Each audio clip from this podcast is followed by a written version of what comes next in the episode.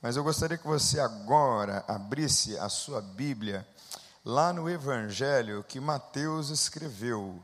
Nós vamos ler o texto que está no capítulo 18, versos 21 em diante. Nós vamos pensar sobre a ideia que Jesus trouxe, em que para ganhar é preciso perder. Mateus capítulo 18, versos 21 a 27. Desde então, Jesus começou a mostrar aos seus discípulos que convinha ir a Jerusalém e padecer muitas coisas dos anciãos e dos principais dos sacerdotes e dos escribas, e ser morto e ressuscitar ao terceiro dia.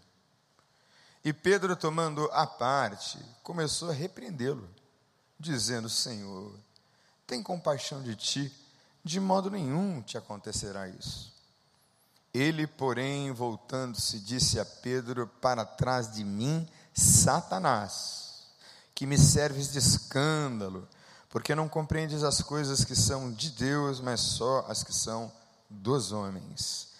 Então disse aos seus discípulos: Se alguém quiser vir após mim, renuncie-se a si mesmo, tome sobre si a sua cruz e siga-me. Porque aquele que quiser salvar a sua vida, perdê-la-á, e quem perder a sua vida por amor de mim, achá-la-á. Pois que aproveita o homem ganhar o mundo inteiro se perder a sua alma? Ou que dará o homem em recompensa da sua alma? Porque o filho do homem virá na glória de seu Pai com seus anjos, e então dará a cada um segundo as suas obras. Em verdade vos digo que alguns hados que aqui estão, que não provarão a morte, até que vejam vir o Filho do Homem no seu reino. Vamos orar? Paizinho, muito obrigado pela tua palavra, muito obrigado pelo Celebrando a Vida, muito obrigado por esta reunião em que estamos todos aqui aguardando a tua voz chegar firme e forte ao nosso coração através da tua palavra. Obrigado, Senhor Deus, pela oportunidade que eu tenho mais uma vez de transmitir esse recado, pela responsabilidade, Senhor, doce que o Senhor me concedeu. Agora, Deus, continua ministrando e falando aos nossos corações, no nome e por amor de Jesus. Amém. Nós estamos nos celebrando a vida em termos de cronograma, caminhando para o quinto passo, que obviamente vem antecedido pelo quarto. Falei um pouquinho sobre o quarto passo na última vez em que tive a oportunidade de pregar aqui sobre o inventário moral, que é aquela sondagem, que é uma espécie assim de arqueologia que nós fazemos da nossa história, pensando os nossos defeitos, pensando os nossos pecados, falando das nossas dores, falando das nossas feridas, mas também dando destaque àquilo que é bom em nós aquilo que é valioso em nós, aquilo que nós construímos e que é belo, as nossas habilidades, as nossas inteligências, as nossas competências, os episódios e capítulos bonitos da história. Então, no inventário, a gente inventaria tudo, aquilo que não é bom, não é tão bom, mas também inventariamos e colocamos nome naquilo que é maravilhoso também. Mas, no quinto passo, nós damos um passo mais ousado, porque a redação do quinto passo diz o seguinte: admitimos perante Deus, perante nós mesmos e perante outro ser humano a natureza exata das nossas falhas. E se você ler atentamente o nosso livrinho, ler atentamente todos os doze passos, você chegará à conclusão de que o celebrando a vida está pedindo algo que vai muitas vezes de encontro ou contra os nossos desejos naturais. Parece que nós somos forçados a esse exame para que leiamos em nós mesmos aquilo que é falho. E o quinto passo fala sobre natureza exata das nossas falhas, que você admite diante de Deus, admite a você mesmo, mas verbaliza para uma outra pessoa que te ouve. Não é qualquer pessoa, é uma pessoa experimentada no processo de recuperação, é alguém que já viveu o quarto passo, é alguém que está vivendo o programa e agora está compartilhando com uma outra pessoa a sua própria alma, o seu próprio coração. É um momento de profunda confissão e a gente às vezes gasta horas com isso. Nós teremos a nossa leitura do inventário no próximo dia 7 de novembro aqui na igreja. Teremos uma programação especial. Mas o quinto passo, tanto quanto o quarto passo, tanto quanto todos esses doze, se transformam numa espécie de estilo de vida, e aí a gente incorpora esses princípios e os pratica em tudo. Então, o quinto passo não acaba nunca, assim como nosso inventário, até o dia em que o Senhor nos levar. Então, no quinto passo, nós estamos confessando as nossas culpas, porque é sempre importante falar com alguém a esse respeito. É um exercício de renúncia. Sem dúvida nenhuma, um exercício de negar-se a si. Porque é muito mais fácil esconder do outro aquilo que é feio em nós, do que mostrar para o outro aquilo que já aconteceu e está eventualmente ainda impregnado em nós, ainda intoxica, ainda faz mal, então é importante escriturar, mas é mais importante ainda verbalizar. Mas o que é que isso tem a ver com o texto que nós acabamos de ler? Tudo a ver, porque a Bíblia é um livro atual, atualíssimo, sem necessidade de atualização. É um livro que fala o tempo todo, todas as coisas, em todas as eras, a todas as línguas, a todas as culturas, em todos os tempos da história, e eu quero ouvir um aleluia bem alto. Ele fala, desde sempre, a todas as pessoas que foram criadas, mas aquele tempo de Cristo, tal como o nosso, tinha as suas peculiaridades, então muda alguma coisa na cultura, no mundo, mas as questões humanas não mudam. Os contextos onde nós vivemos, as épocas da vida, as experiências, tudo muda. O que não muda é a palavra de Deus e o Deus que é imutável.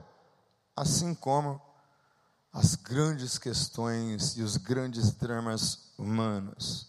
E esse tempo que nós vivemos é um tempo altamente complexo, de alta complexidade. Nós vivemos em meio ou imersos naquilo que os filósofos estão chamando de pós-modernidade. Tem muita controvérsia nisso, porque muita gente não acredita muito nesse tipo de terminologia ainda, mas é interessante para reflexão, porque a pós-modernidade é basicamente uma desilusão com a razão uma desilusão com o progresso humano. A gente progrediu, progrediu, progrediu, progrediu, e aí, de repente, um pequeno vírus que veio, não se sabe desconhecidamente de onde, há muita tese sobre isso, o fato é que ele está aí, e nós estamos todos humilhados e pequenos, porque não conseguimos lidar com essa variável tão ínfima que é um vírus, e que nos atinge, que nos ataca, ou seja, na pós-modernidade, nós nos desiludimos porque um dia alguém disse que o homem seria assim, tão civilizado, tão inteligente, tão capaz de novas descobertas, que o mundo seria um lugar perfeito. O mundo seria um lugar onde as relações seriam plenas, as riquezas seriam distribuídas por causa da racionalidade, por conta dessa evolução, dessa civilidade, desse estado de aprimoramento social que continua sendo um caos, desde os tempos de Cristo. Mas na pós-modernidade, nós vivemos um tempo onde a razão ou a verdade perderam a força. A Band News, quando anuncia sobre a sua propaganda, o seu marketing, informativo, fala que a verdade é várias coisas. Né? A verdade grita, a verdade chora. E eu fico assim, mas quando é que ele vai dizer que a verdade liberta? Não, não aparece. E conhecereis a verdade, e a verdade vos. A verdade liberta. Mas a verdade é dura, a verdade dói. Mas nessa época dita e chamada pós-modernidade, tudo é relativo. O que vale é o seguinte: está feliz? Está valendo. O que é que você crê? Você quer que essa árvore aqui é um Deus? Tudo bem. Aliás, nos Estados Unidos, tem pouco tempo atrás, um sujeito lá na Califórnia, só podia ser na Califórnia, ele se casou com uma árvore, está casado com uma árvore. Quem já viu essa reportagem? Alguém aqui? Pois é, ele se casou com uma árvore, porque pode tudo na pós-modernidade. Tem a foto dele com a árvore, etc. Não é gente boba, não, hein? É gente intelectualmente avançada, que se casou com uma árvore. E tem outros tipos de casamento bizões que a gente não vai entrar aqui. Mas é época do tá feliz, está valendo. É época onde a sua verdade é a sua verdade. É verdade para você, então é verdade, ainda que seja uma mentira. Se é verdade para você e funciona para você, está valendo. É um vale tudo.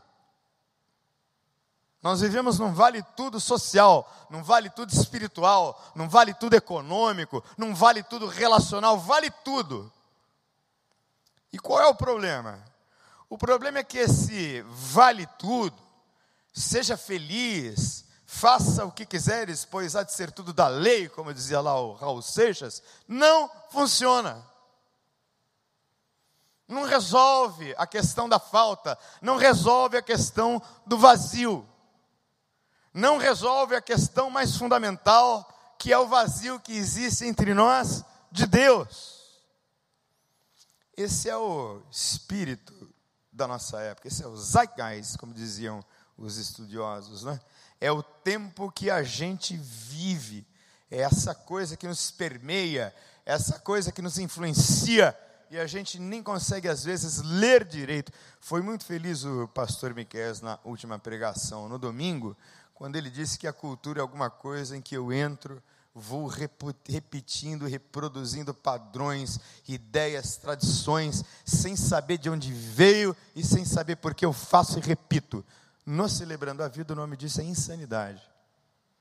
É quando eu repito as mesmas coisas esperando um resultado diferente. Mas nós vivemos na era do secularismo. Ora, o que é o secularismo? É quando as pessoas e as instituições vão perdendo o seu valor social. Do que é que eu estou dizendo? É que quando a gente olha para um carro de polícia, gente, eu com todo respeito, a todos os bons policiais, e nós temos policiais, nós temos delegados aqui que é gente boa, gente direita, gente que ama a profissão, nós temos delegados aposentados que viveram e deram a sua vida pela segurança da cidade do Rio de Janeiro, isso é fato. Mas eu, Daniel Camaforte, quando estou andando de carro e vejo um carro da polícia, eu não consigo sentir segurança. Talvez se eu ver alguém conhecido dirigindo o carro, como alguns aqui que são policiais, talvez eu me sinta seguro porque eu os conheço.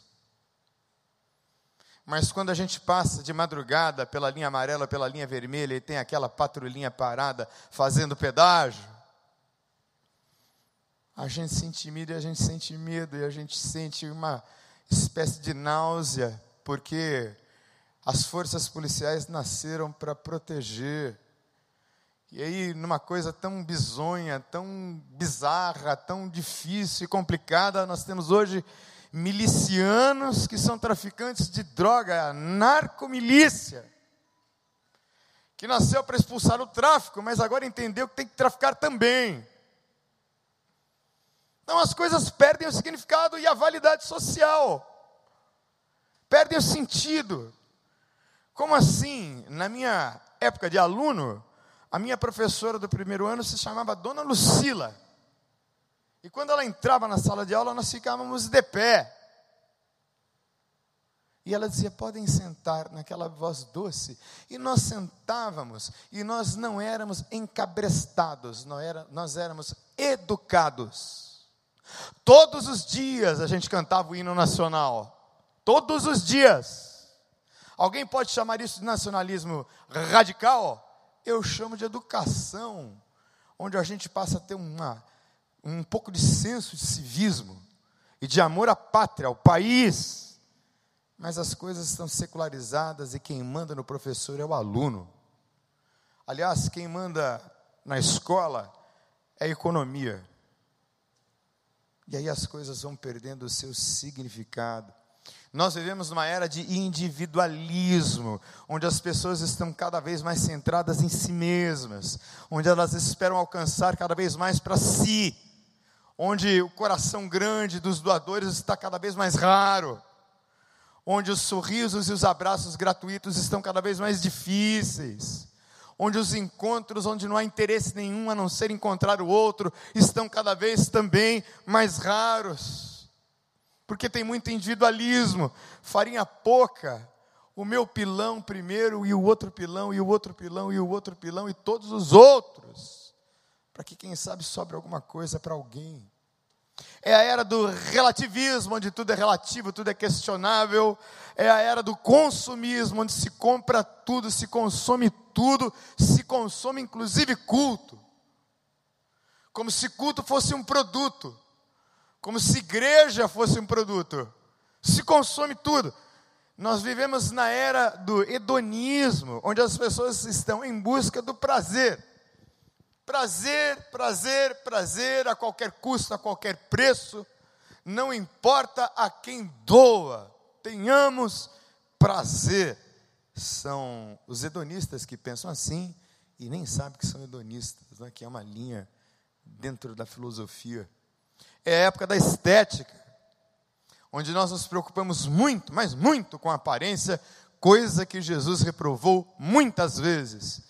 Mas é importante estar bonito, alinhado, cheiroso. Quanta gente que compra aqui, não sei se você sabe, né? Barra e Recreio, um dos maiores índices de inadimplência da cidade do Rio de Janeiro.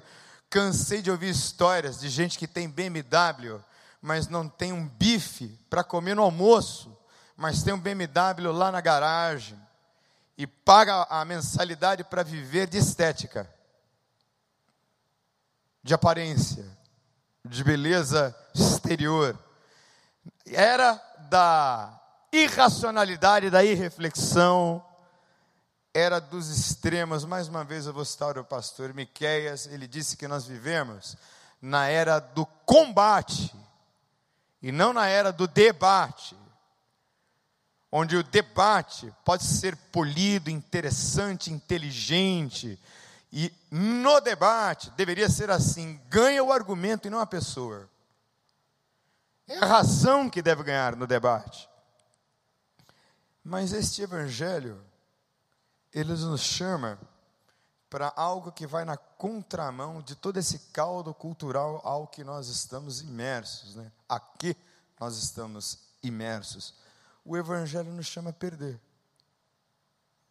E ninguém quer perder nada. Alguém aqui quer perder alguma coisa? Assim, ninguém quer perder nada. A gente quer ganhar. A gente quer, se possível, chegar no primeiro lugar todas as vezes. A gente quer estar na ponta sempre. Ninguém aqui quer perder coisa nenhuma. Mas no Evangelho tem uma lógica que Jesus estabeleceu, paradoxal e diferente a que muitos entendem. Para ganhar, tem que perder primeiro. Mas perder o quê? Do que, que Jesus está falando? Se alguém quer vir após mim, negue-se a si mesmo. Tome cada dia a sua cruz e siga-me. Porque aquele que quiser salvar a sua vida, perdê-la-á, mas quem perder a sua vida por amor de mim, achá-la-á. Do que é que Jesus está falando? Bom, primeiro, ele está falando da sua cruz. E cada um tem a sua. E o que é a cruz? Porque todos nós temos as nossas cruzes pessoais. Andar com Jesus é fundamentalmente carregar a própria cruz, tal como ele carregou a dele. E eu acho que cruz tem a ver com aqueles problemas que não terão solução. Cruz tem a ver com aqueles sofrimentos que não cessarão e com os quais, pelo menos aqui no Celebrando, a gente aprende isso de uma maneira clara e corajosa: sofrimentos, pulsões paixões, dores, depressões, ansiedades, lutos com os quais se lutará talvez para o resto da vida. Cruzes. E a cruz pessoal de cada um também pode ser definida como o desafio da vida. Ora, qual era o grande desafio do Cristo? que estava vivo enquanto ele pregava o seu evangelho. Ora, o seu desafio final era de morrer na cruz. E ele diz isso a Pedro. E ele diz isso aos outros discípulos, numa conversa mais em particular: Olha, eu vou morrer, é para isso que eu vim. E aí Pedro chama ele num canto e tenta quebrar o galho dele. E assim, não, Jesus, por favor, isso não, não seja tão radical, né? morrer assim na cruz, que é isso? E aí Jesus diz umas palavras assim, bem suaves para ele. Jesus diz assim: Para trás de mim, Satanás, porque você está falando de coisas humanas e não das coisas que interessam a Deus. Porque Jesus sabia que tinha que morrer, porque se ele não morresse ali, eu e você estaríamos mortos hoje. Então ele está anunciando que a cruz dele é a cruz mesmo é a cruz romana, é a cruz de madeira, é a cruz que simbolizava na época morte maldita. Era dor, era vergonha, era coisa para bandido, era coisa para gente ruim. Tanto é que ele é crucificado entre dois deles, Barrabás e o rapazinho que vai lá pro, ou oh, perdão, ele é crucificado entre dois, estou oh, confundindo a história. Ele é crucificado entre dois bandidos. E um deles sobe aos céus. Um deles experimenta o paraíso. Hoje mesmo estarás comigo no paraíso, é o que Jesus diz ali naquele momento. Mas a cruz de Cristo, irmãos, é o parâmetro, é o paradigma, é o óculos através do qual nós enxergamos a realidade.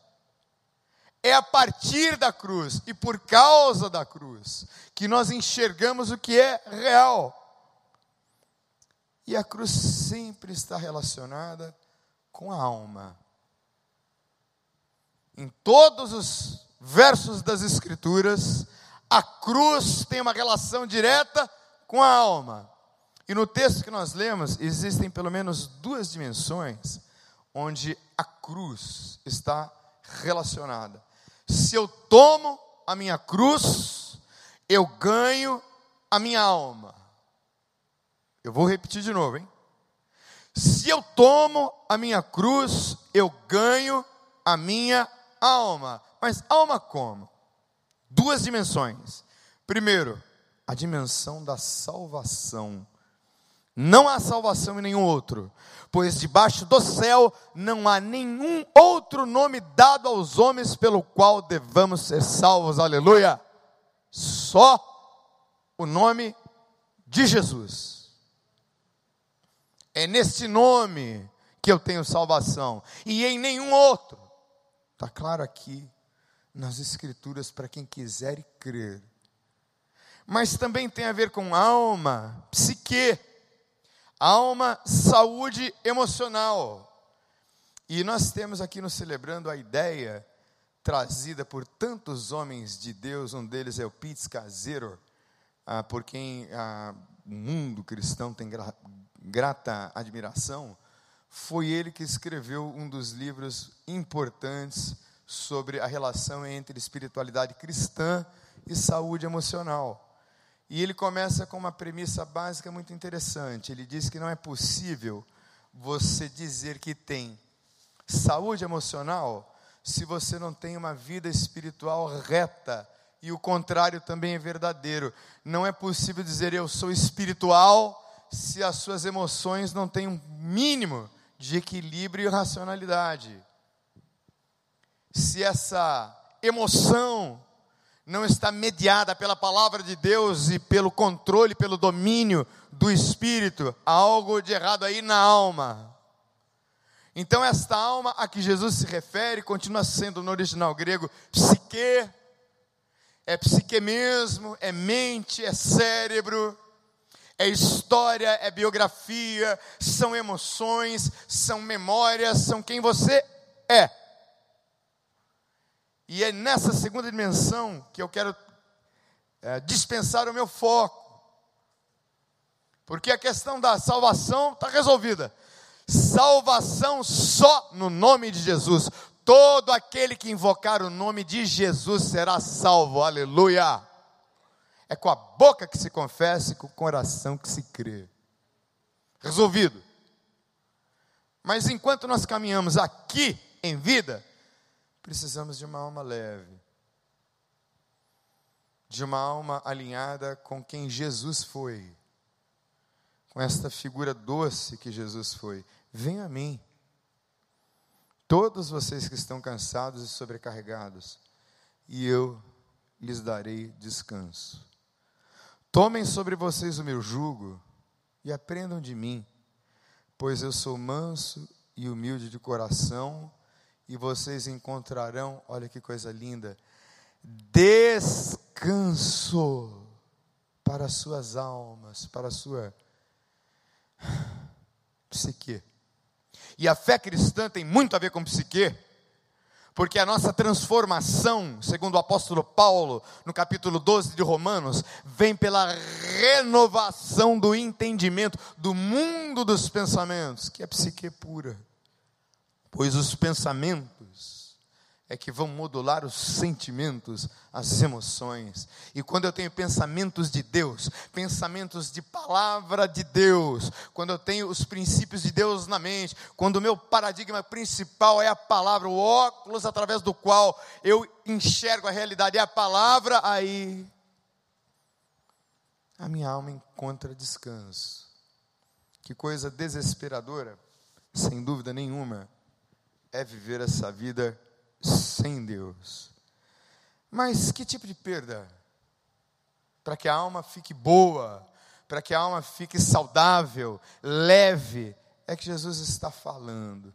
Que fardo leve é esse? Onde a gente encontra descanso para as nossas almas.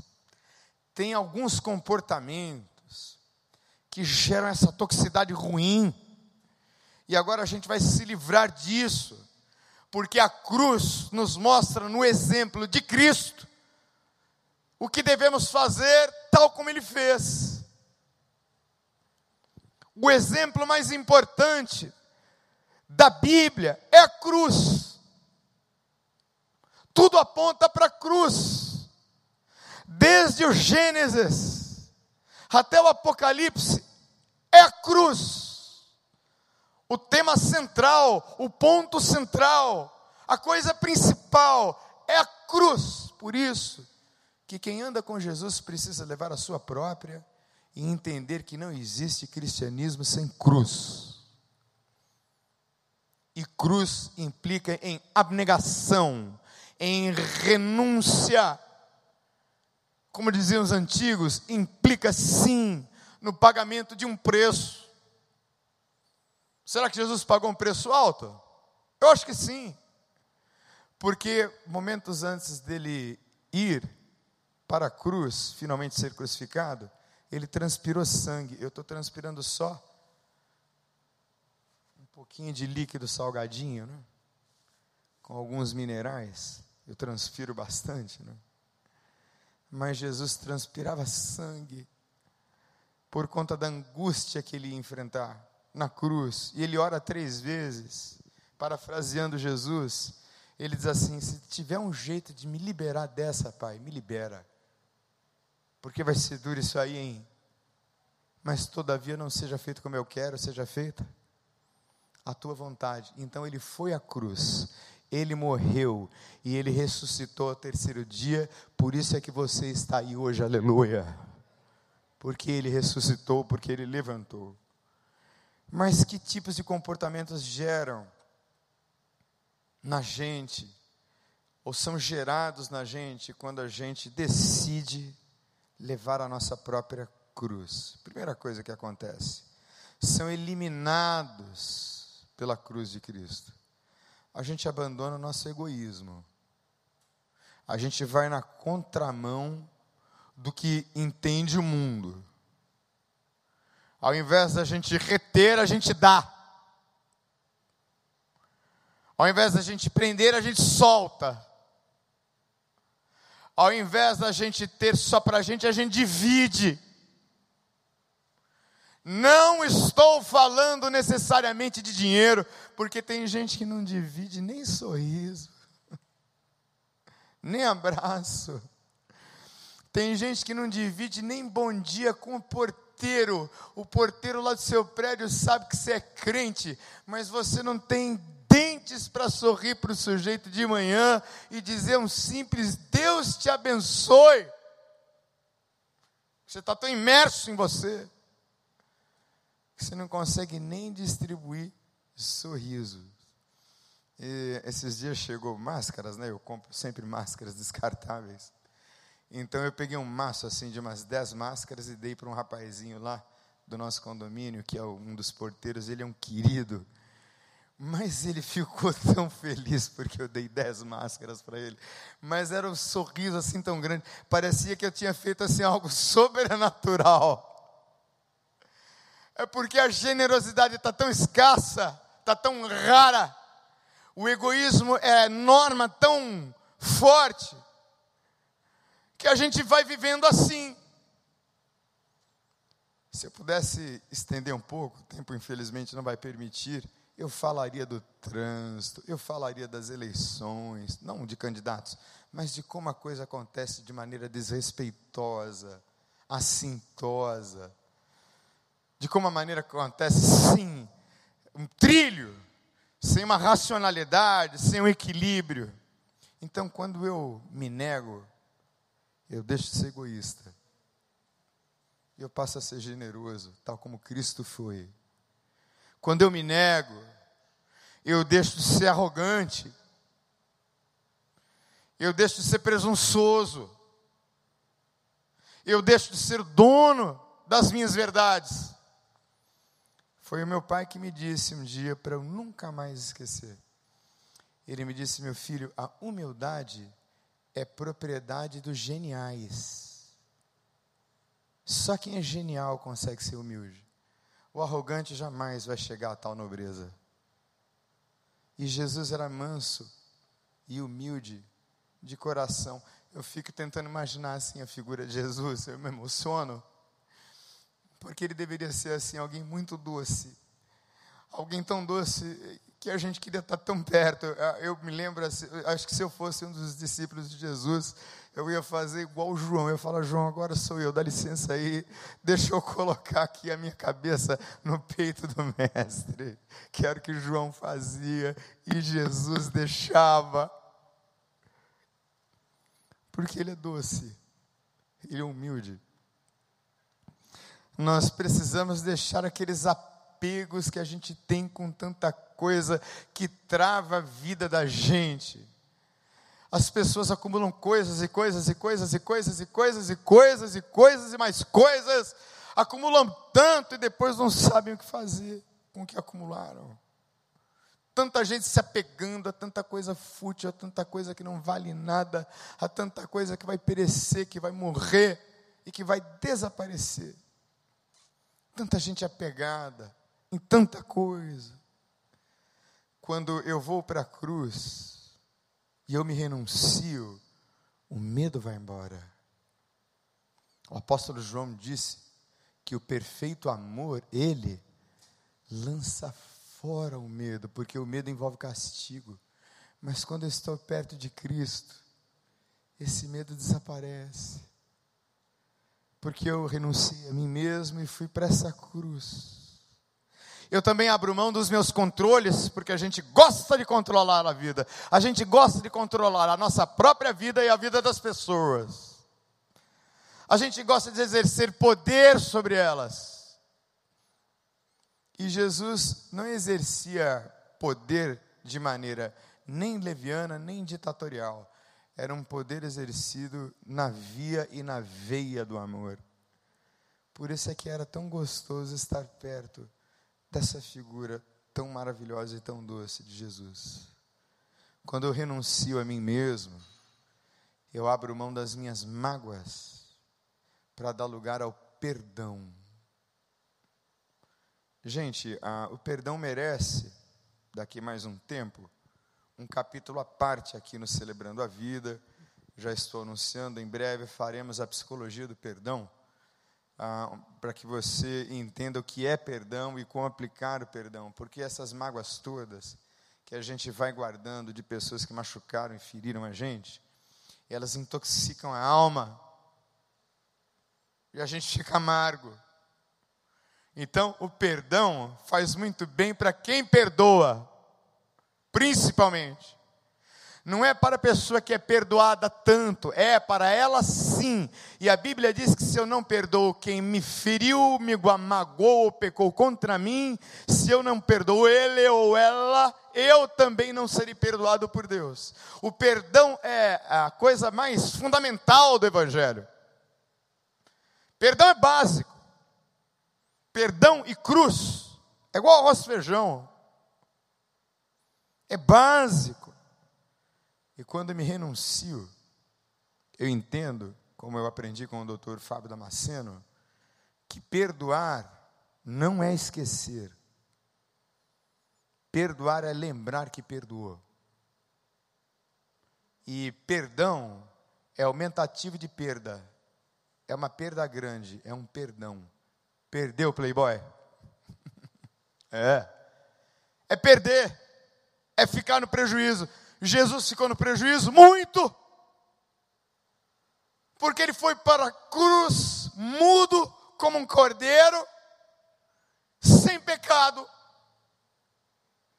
Aí ele pagou pelo meu prejuízo e pelo seu, pagou pelas minhas contas está escrito por Paulo que foi rasgado o escrito de dívida que nós tínhamos com Deus por causa da morte de Jesus. Porque nele eu fui perdoado, se eu fui perdoado nele, eu perdoo também, e quando eu perdoo, eu é que fico leve. eu é que fico curado, eu é que fico sarado. E quando eu vou até Ele me renuncio, é como eu disse no quinto passo. Eu faço esse autoexame e vou fazendo a escrituração da natureza exata das minhas falhas. Aqui no Celebrando o Pecado tem nome, viu gente? A gente dá nome para o pecado, a gente dá nome para a falha, e a gente não tem medo disso, porque por pior e mais feio que seja o pecado, o sangue de Jesus nos purifica de todo pecado e toda injustiça. Aleluia. Por isso, então, se você quiser vir até Ele, se, hein? Se. Se você quiser. Eu tenho muita dificuldade com aqueles evangelistas. Vem para Jesus, Jesus é bonzinho, vem, vem. Tudo isso é verdade. Mas eu vejo um outro tipo de fala. O Ministério do Louvor pode subir. Eu vejo um outro tipo de fala. Eu vejo Jesus dizendo assim: Você quer vir após mim? Pense bem. Quer mesmo? Então, se, que é uma condição, né? Se alguém quiser vir após mim, pode vir. Porque a experiência e o projeto mais extraordinário que há em vida é o encontro com Deus é um encontro com o Criador. Mas se alguém quiser vir, negue-se a si mesmo. Tome cada dia essa porção de cruz que você tem, que são as coisas que talvez não tenham uma solução mágica imediata, ou sejam aquelas questões que você vai ter que lidar com elas a vida toda. Pega aí a sua cruz, a sua, e siga-o. Siga Jesus. Vamos orar. Feche seus olhos, você aí na sua casa.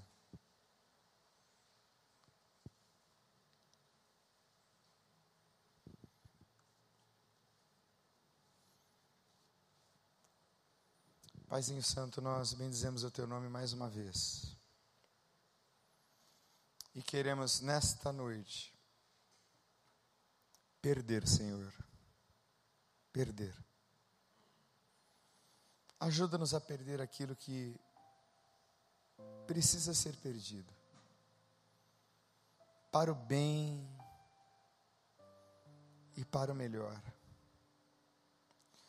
Obrigado, Senhor Deus, porque o Senhor nos ensina de uma maneira tão maravilhosa, algo tão revolucionário e contracultural e incompreensível aos olhos de quem não é espiritual. Só entende isso quem tem o Espírito Santo de Deus. Só entende essas métricas, essas lógicas, essas aplicações, esses enquadramentos. Quem foi batizado com o Espírito que é santo e que ilumina e que orienta todas as coisas. Por isso é que o Evangelho parece tão estranho, Senhor Deus, para tanta gente. Mas que nessa noite, Senhor, esta renúncia doce, que não pesa, porque a tua palavra diz que os teus mandamentos não são penosos, não é difícil andar contigo. Não é pesado andar contigo, é gostoso, é doce, é bom. Aliás, Deus, não há outro caminho, não há outro Deus, não há outra alternativa, só Jesus. Por isso eu quero entregar a vida desses irmãos amados e queridos nas tuas mãos, e que eles possam agora ir para as partilhas virtuais ou partilhas presenciais aqui debaixo da tua paz e da tua proteção. Muito obrigado, Senhor Deus. Nós te agradecemos no nome de Jesus. Amém.